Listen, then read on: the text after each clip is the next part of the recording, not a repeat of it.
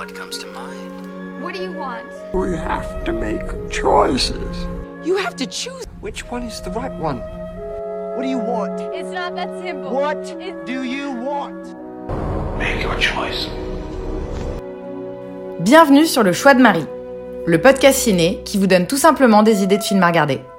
Sans spoiler ni prétention, je partage chaque semaine avec vous les films que j'ai vus pour faciliter votre dilemme du On regarde quoi? Salut la compagnie, j'espère que tout le monde va bien. J'ai passé une excellente semaine bien équilibrée, beaucoup de boulot mais aussi euh, plein de films et dans l'ensemble des bons films, donc tout ce que j'adore. Et surtout, je crois que c'est quand même assez varié au niveau des genres, euh, donc il y en aura vraiment euh, pour tous les goûts cette semaine. Et j'ai pas chômé, on va parler de six films au programme de cet épisode. On commence avec un film de super-héros, Thor Love and Thunder, un drame, Mourina, une comédie, compétition officielle, un autre drame, L'arnaqueur, un film d'horreur, Nope, et une dernière comédie, Barbac. La semaine commence au ciné avec le dernier Marvel, Thor Love and Thunder, réalisé par Taika Waititi. Il vient de sortir au ciné et fait suite au dernier Avengers que je n'ai pas vu. J'avais envie de dire c'est un réal que j'aime beaucoup, mais en fait je réalise qu'à ce stade, il a fait plus de choses que je n'aime pas que de trucs que j'aime. Jojo Rabbit n'excuse pas tout. Alors que Thor est en pleine introspection et en quête de sérénité, sa retraite est interrompue par un tueur galactique connu sous le nom de Gore, qui s'est donné pour mission d'exterminer tous les dieux. Pour affronter cette menace, Thor va demander de l'aide euh, de Valkyrie, de Korg et de son ex-petite amie Jane Foster qui, à sa grande surprise, manie inexplicablement son puissant marteau, le Mjolnir.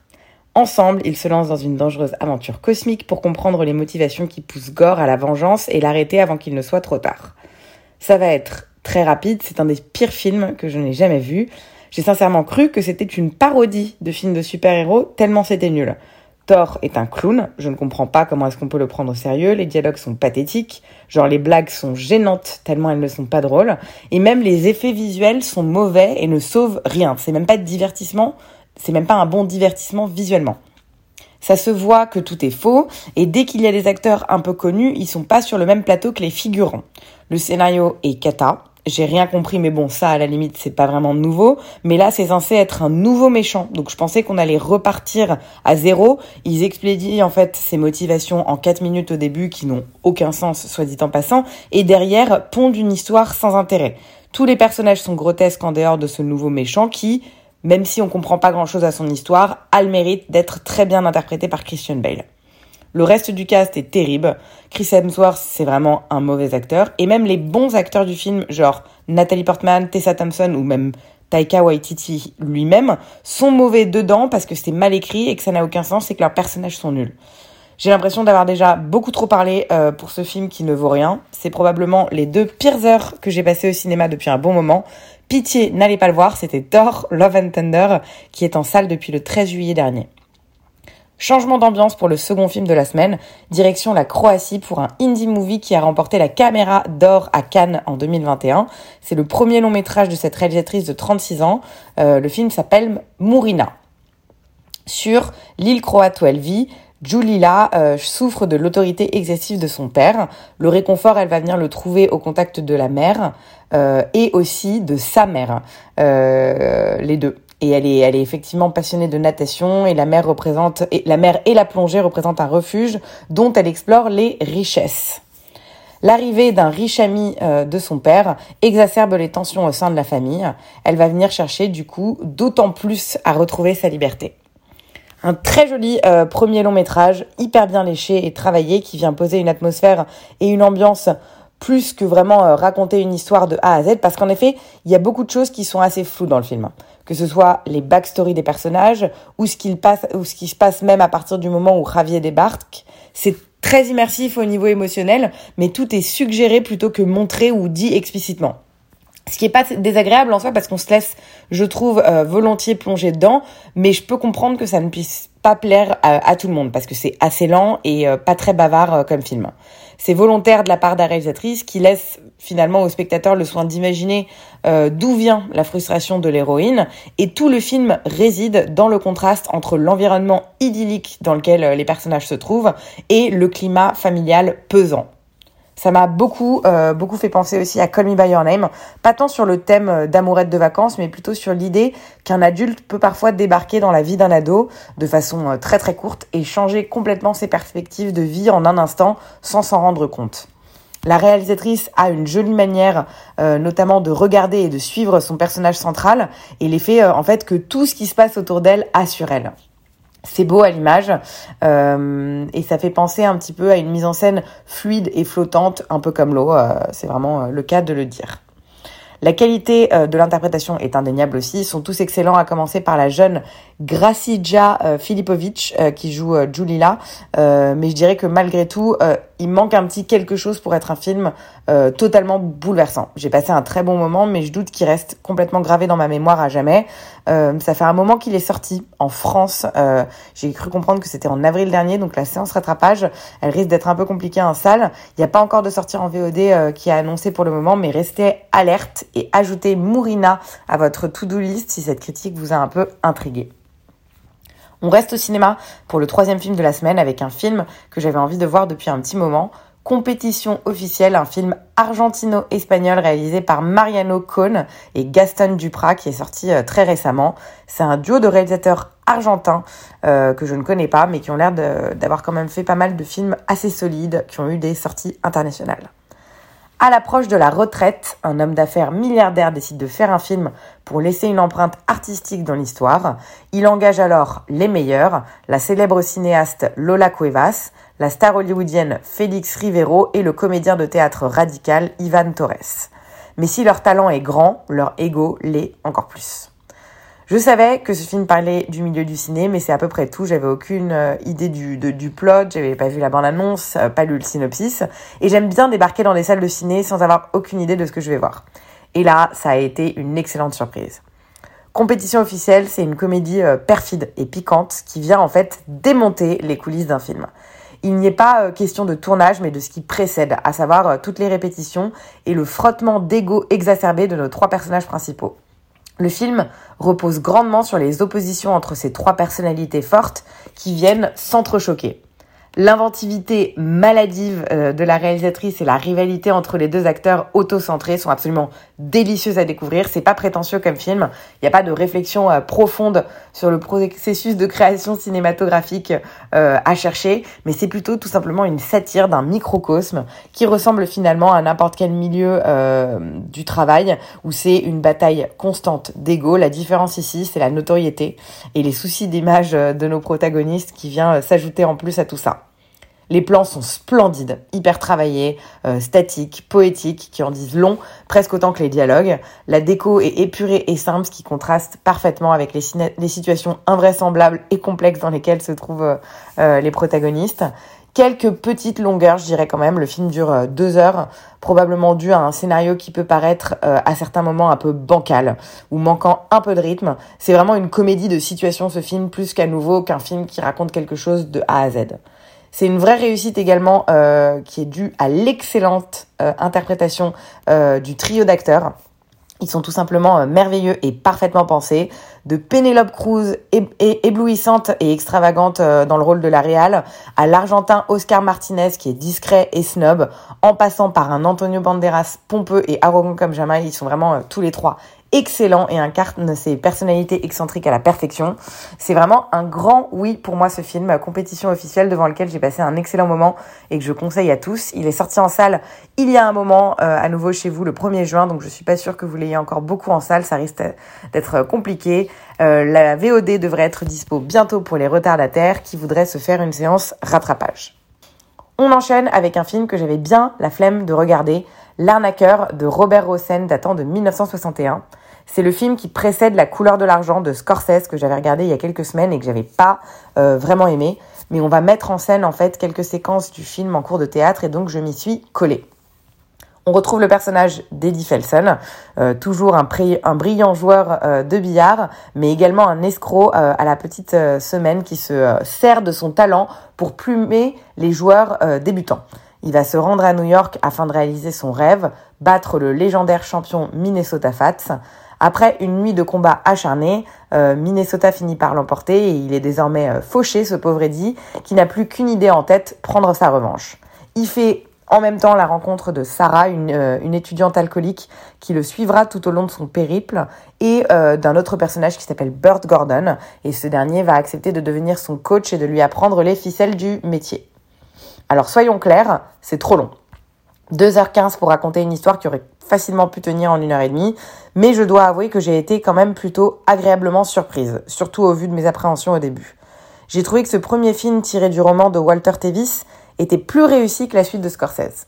Je m'attendais à voir un film centré sur le billard, mais non, c'est plus centré sur l'homme et le film s'offre donc une autre dimension que celle du mec qui va tout gagner. C'est plutôt bien mené et intelligent. Le noir et blanc est splendide, vraiment, il n'y a rien à redire sur la photographie. C'est intime avec des plans panoramiques qui sont super travaillés, avec plusieurs échelles, euh, foreground, ce qui se passe à l'écran, puis le, background dans le fond. On se plonge bien dans, l'ambiance et on s'attache euh, vraiment à Eddie. Le souci, c'est vraiment les longueurs et bon, le fait que ça reste un film un peu euh, macho. Il y a un seul personnage féminin dans tout le film qui est intéressant, certes, et très peu cliché, mais ça fait quand même peu. Côté cast, on est habitué au rôle splendide de Paul Newman et de George Scott, mais c'est beaucoup plus surprenant de voir celui de Jackie Gleason, qui est vraiment parfait dans le rôle de Fats, euh, hyper bien écrit aussi, soit dit en passant. Ils ont tous, euh, ils sont tous hyper bien écrits et nuancés, et c'est pas donné pour les films de cette époque. Je crois qu'ils ont tous les trois été nominés euh, aux Oscars pour leur performance. Voilà, donc je suis pas mécontente de l'avoir vu, d'autant plus qu'il a gagné quand même finalement un Oscar, celui de la meilleure photographie et de la meilleure direction artistique en 1962. Mais je sais pas si j'irais quand même le conseiller à tout le monde pour autant. J'étais contente de le voir dans le cadre de, de cet exercice, mais c'est pas non plus un indispensable parce que ça reste long.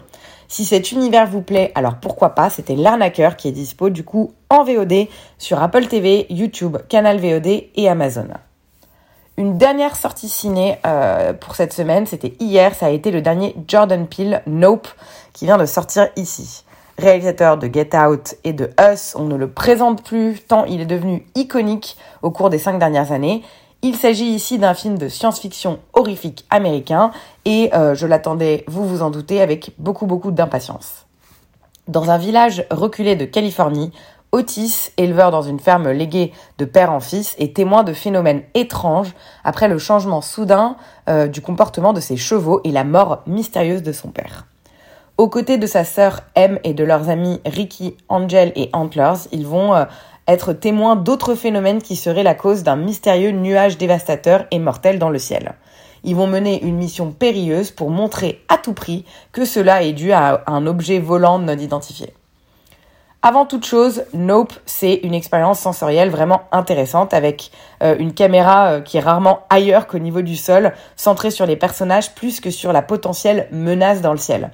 Ça m'a fait penser un petit peu euh, au début de Spielberg, avec des films du genre Les Dents de la Mer ou Jurassic Park, où tout est suggéré plutôt que montré. Finalement, on voit très peu le requin, on voit très peu de dinosaures, mais tout est terriblement efficace au niveau de la mise en scène qu'on a l'impression qu'ils sont présents pendant tout le film. Et du coup, on félicite euh, pour Nope le monteur son qui parvient à nous plonger totalement dans l'ambiance sans qu'il y ait grand-chose à l'écran.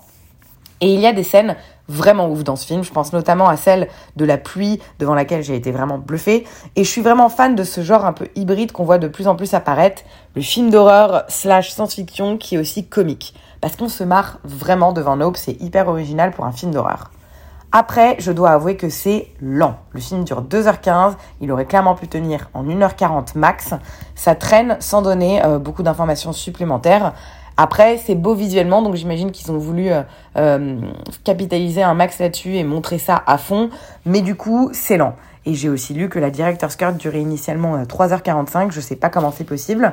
Et la fin est un peu bâclée, un peu générique et moins barge qu'on aurait pu espérer. Parlons du cast, qui est euh, l'un des grands, grands points forts du film.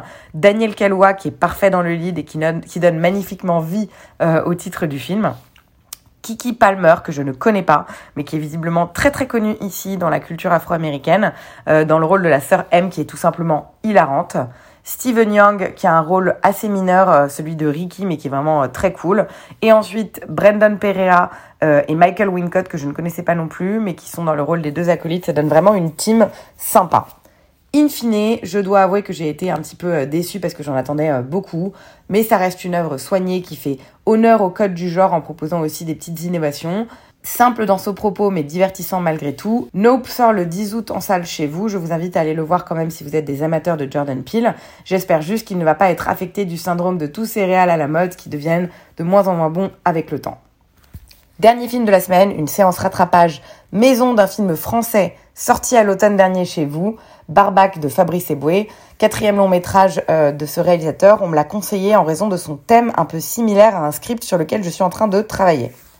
Vincent et Sophie sont bouchés. Euh, leur commerce, tout comme leur couple, est en crise, mais leur vie va basculer le jour où Vincent tue accidentellement un vegan militant qui a saccagé leur boutique. Pour se débarrasser du corps, il en fait un jambon que sa femme va vendre par mégarde. Jamais un jambon n'avait connu un tel succès. Leurs clients apprécient et en redemandent, ce qui pousse le couple à traquer et assassiner des véganes qu'ils vont vendre. Film qui s'inscrit complètement dans la lignée des bouchers verts, Sweetney Todd ou encore Delicatessen, c'est une croisade anti-végane et la défense du petit commerce de proximité. Parce que oui, même si les véganes extrémistes en prennent plein la gueule, les usines de viande de masse en prennent aussi pour leur grade, donc il n'y a pas de jaloux sur ce point. Humour bien noir, grinçant, très border au niveau du politiquement correct. C'est vraiment la comédie française dans toute sa splendeur et je dois avouer que ça m'avait un peu manqué maintenant que je vis dans le pays où on a le droit de rire de pas grand chose. C'est gore, décalé, osé, le tout sur un ton euh, plutôt léger. Donc le film fonctionne plutôt bien, il dure une heure et demie, donc ça passe euh, franchement euh, vite. Et le récit est bien écrit, ça tient la route et il n'y a pas d'incohérence dans le scénario. Après, c'est toujours la même chose, je trouve que certaines blagues sont un peu trop lourdes. Ces comédies populaires, elles manquent parfois un peu de finesse et on aurait pu s'attendre à mieux venant d'une comédie si noire. Parce que le sujet étant macabre, le sarcasme aurait pu être plus fin. C'est toujours ça un peu mon souci avec les, comédies françaises, je crois. Et puis finalement, on sent les influences des précédents films au sujet similaire euh, au niveau euh, visuel, mais ça manque un peu de consistance, j'ai trouvé. C'est un peu inégal en fonction des scènes, ce qui est euh, dommage, car il y avait vraiment moyen de s'éclater. Et j'avais un peu regardé le film pour ça, donc petite déception de ce côté-là pour moi. Le duo d'acteurs fonctionne, cela dit, plutôt bien. Marina Foyce et Fabrice et Fabrice Eboué, pardon, forment un duo efficace à l'écran dans ce couple totalement euh, loufoque. Après, c'est difficile de faire l'éloge de leur performance euh, pendant des heures avec ce type de personnages qui sont pas forcément hyper durs à interpréter. D'autant plus pour des comiques. Voilà pour Barbac, c'était divertissant. J'ai passé un bon moment, même si on n'est pas sur un film totalement jubilatoire non plus. Je pense qu'on aurait pu faire bien mieux sur le sujet, mais ça reste sympathique, ça se regarde bien. Il est dispo en VOD sur un paquet de plateformes Apple TV, Orange, YouTube, Amazon, Film TV et Univers Ciné. C'était Barbac. Fin de la semaine, les amis. J'espère que chacun aura su y trouver son compte parmi les six films de la semaine. Je suis assez contente de moi. Ça risque d'être euh, euh, un peu plus léger par ailleurs cette, euh, semaine parce que mon film a été sélectionné en festival. C'est le moment où je fanfaronne un petit peu et donc je vais aller à pas mal de projections dans le cadre de la programmation. et par ailleurs, je pars à Portland en fin de semaine pour quelques jours, donc je doute que je passe ma vie au ciné là-bas. Promis, je trouverai quand même le temps pour un ou deux petits films. Merci en tout cas pour votre écoute et à très vite.